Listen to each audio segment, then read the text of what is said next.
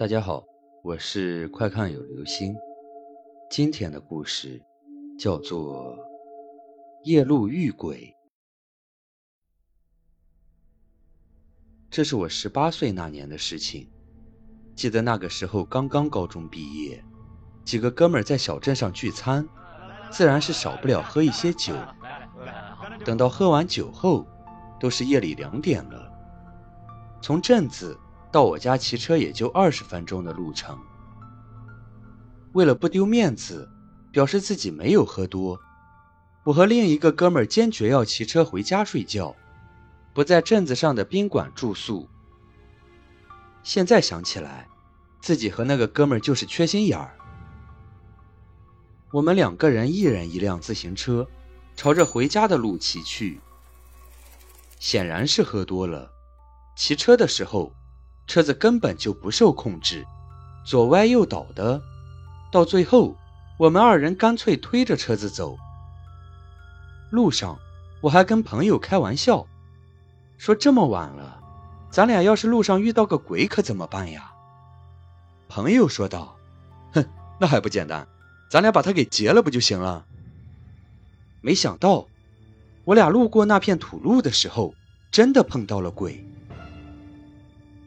那段土路是没有路灯的，非常的黑，而且路边时不时的还会窜出来流浪的野狗、野猫，气氛还是很诡异的。于是我们决定骑车快速的通过这段路。骑上车子刚走了十多米，前面的哥们就停了下来，我赶紧上前去问怎么不走了。只见他哆哆嗦嗦的指着前面的一个黑影。黑暗中看不太清，好像是一个人蹲在地上，正好蹲在路中央，拦住了我们的去路。我揉了下眼睛，想看清楚些，可惜过于黑暗，只能看出来一个模糊的轮廓。由于喝了酒，此时还不是很害怕，更多的是疑虑。走近前去，发现确实是一个人蹲在地上，还是个女人。长发散落在背上，我伸手去拍那个女人的肩膀，手刚碰触到她的肩膀，只见那个女人迅速的消失了，就在我的眼前消失了。还没等我缓过神来，我身后的哥们就大吼一声，疯了似的朝着回家的路跑去，我也来不及多想，紧追其后。也不知跑了多久，我们看到了村子的牌楼。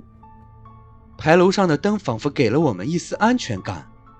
我们两个靠着牌楼的柱子上，大口的喘着粗气。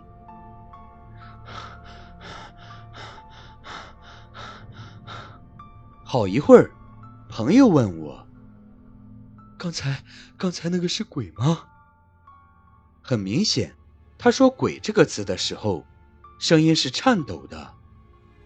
我摇了摇头，表示不知道。但心里也是害怕极了，还好我知道牌楼旁边的小屋子里住着人，是一个六十多岁的老大爷。他负责看护这个牌楼，如果真的有事，我们大喊一声，他应该会醒来。我和朋友相互搀扶起来，朝着那个小屋子走去，打算在小屋子中躲上一晚，哪怕是坐在地上待一晚也可以啊。来到门前，我伸手要拍门，手刚碰触到门板，门吱呀一声自己开了。一个全身黑衣，俨然就是刚才路中间蹲着的那个女人。我和朋友吓得已经动不了了，想喊却喊不出声音。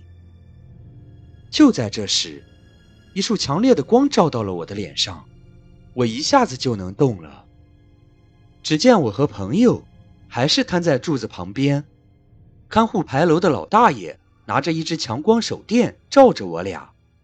老大爷说道：“怎么是你们两个小子？大晚上的不在家睡觉，跑这儿干什么？也不怕被鬼迷呀？”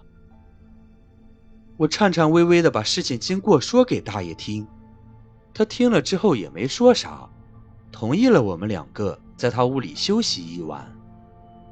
估计也是被我们说的事给吓住了，需要有人给他当个伴，第二天天亮以后，我和哥们儿才敢在大太阳底下走着回家。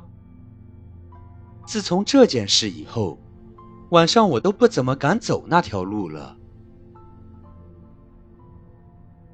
好了，这就是今天的故事，《夜路遇鬼》。